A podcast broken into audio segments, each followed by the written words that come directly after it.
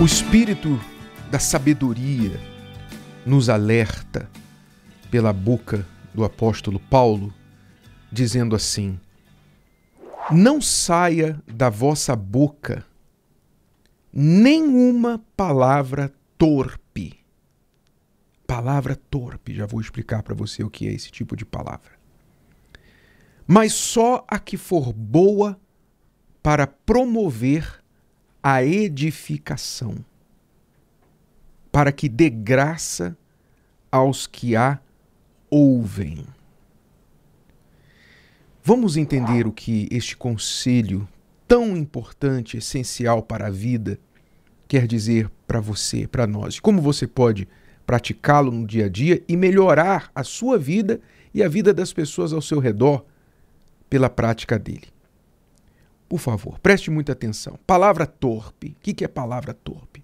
Segundo o dicionário, torpe, que diz, significa que contraria ou fere os bons costumes, a decência, a moral, que revela caráter vil, infame, causa repulsa, asqueroso, nojento. Isso quer dizer torpe, segundo o dicionário.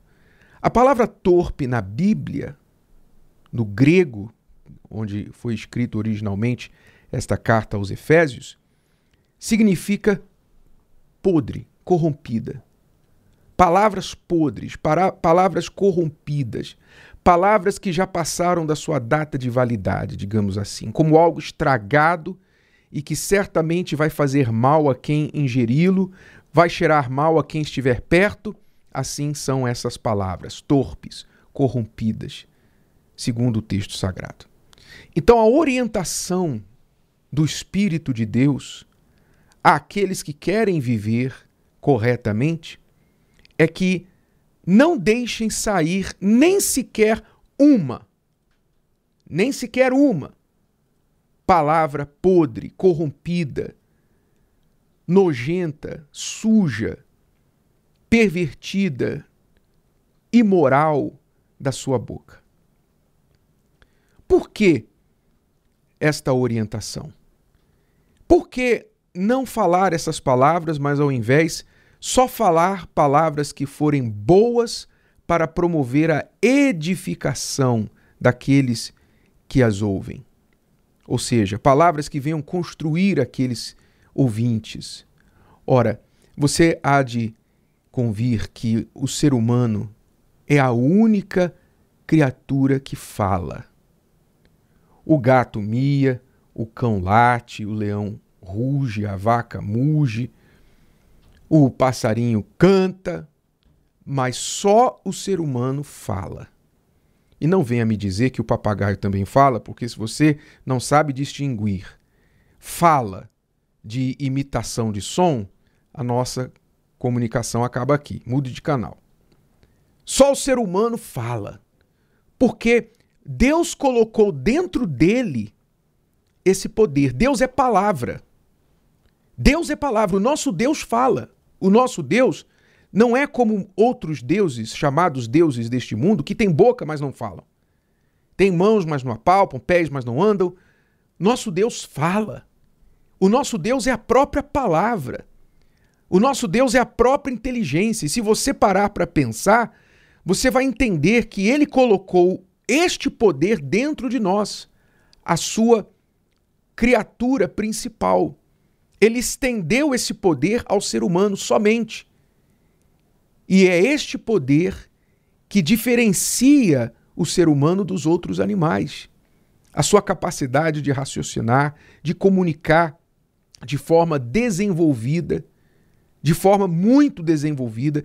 É através da palavra que nós aprendemos tudo.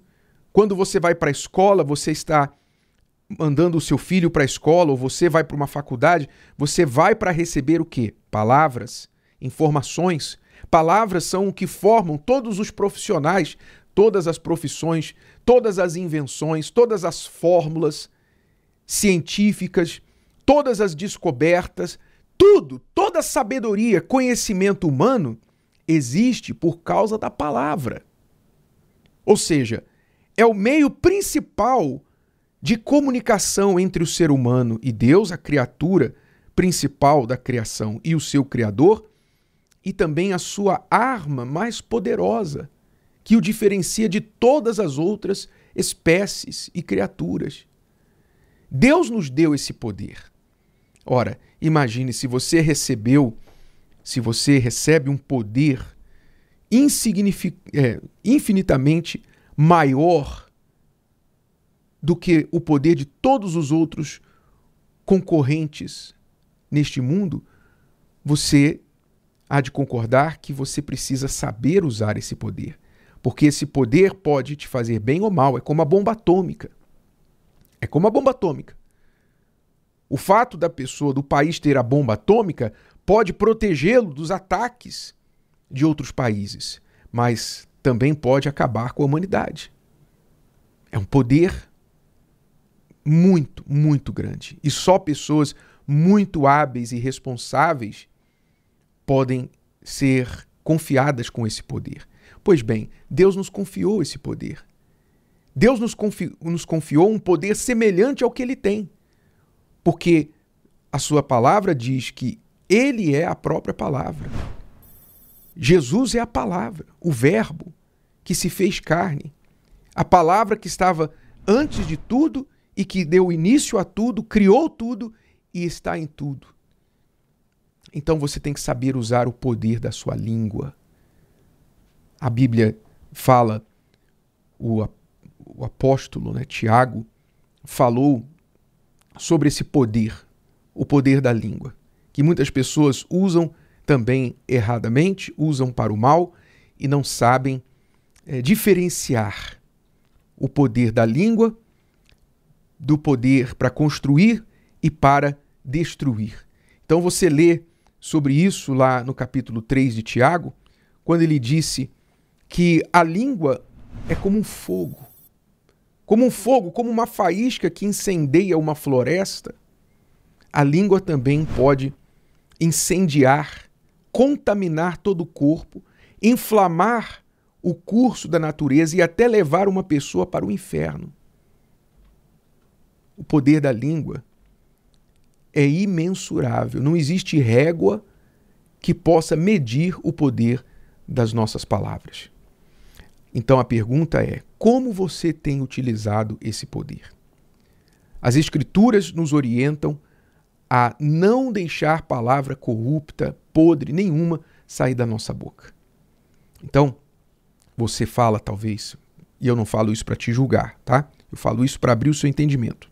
Talvez você fale palavrão. Talvez você xingue pessoas até próximas, pessoas queridas suas. Você deixa sair pela sua boca críticas inúteis só para você se sentir melhor. Às vezes você critica uma outra pessoa, coloca uma pessoa para baixo. Você fala dos defeitos de outra pessoa para você exaltar as suas qualidades.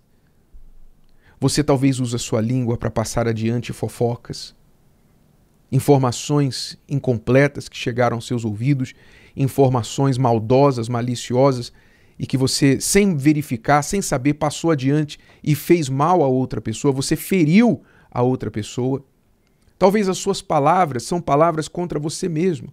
Quando você fala, você comete suicídio verbal. Quando você diz assim: Olha, eu não sei o que vai ser da minha vida. Eu não sei mais o que vai ser de mim.